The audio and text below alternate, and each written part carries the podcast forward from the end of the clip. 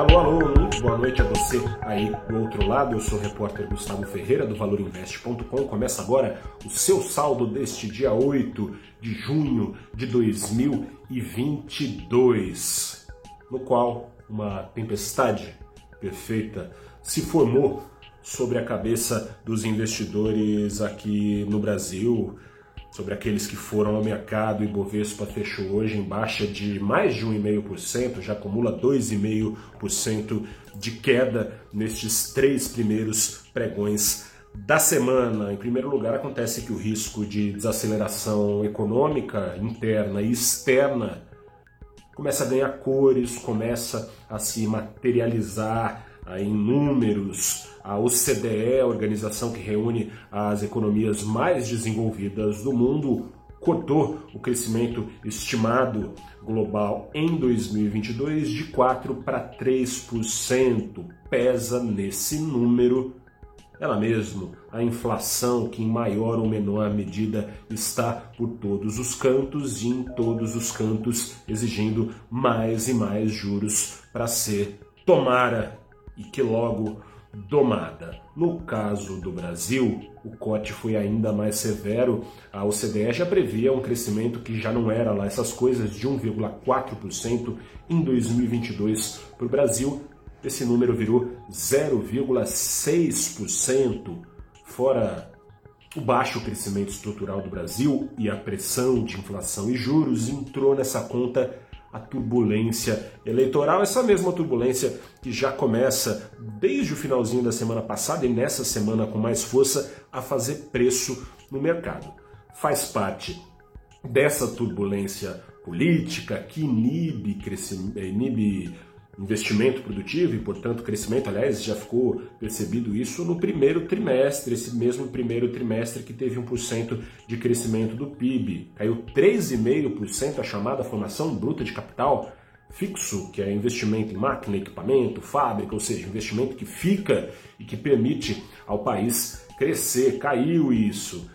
Em meio aos riscos políticos, se postergam é, decisões de investimento e aí o país cresce menos. Dentre esses riscos está o risco fiscal, tem sido ele o principal fazedor de preço dos últimos dias no mercado. Você está acompanhando o governo quer dar desconto em impostos, descontos esses cuja fatura não está muito bem muito estabelecida, né? O ministro da Economia Paulo Guedes fala entre 25 bilhões de reais e 50 bilhões de reais, nada menos que o dobro Hoje o presidente da Câmara, Arthur Lira, foi além, falou em 65 bilhões de reais que seriam custeados como? De modo a tapar o buraco nas contas dos estados que não gostaram nada dessa história. Seria custeado, se o Congresso permitir, com uma exceção aí que está virando regra, né? com mais um furo no teto de gastos permitido com uma nova PEC, uma nova proposta de emenda constitucional. Não bastasse isso, hoje o presidente Jair Bolsonaro voltou a atacar a governança da Petrobras, criticou o lucro da Petrobras, o presidente omite que dentre os acionistas, aquele que mais recebe dividendos, ou seja, distribuição de lucros da Petrobras, é justamente o governo, que não está usando esse dinheiro para subsidiar combustíveis, por exemplo, que é cortar os impostos, aumentando o rombo fiscal de estados e municípios. O presidente falou uma frase clássica hoje sobre o que ele acredita que é uma exorbitância, o lucro da Petrobras. Vamos mudar isso daí. Além disso, você deve estar acompanhando, o presidente repetindo o enredo de várias vezes em que ele, se, que ele esteve diante de problemas de difícil solução, resolveu atacar as instituições democráticas, atacar o STF, dizer que eh, não vai respeitar decisões judiciais, colocou em xeque outra vez o resultado das eleições de outubro, claro, caso ele perca,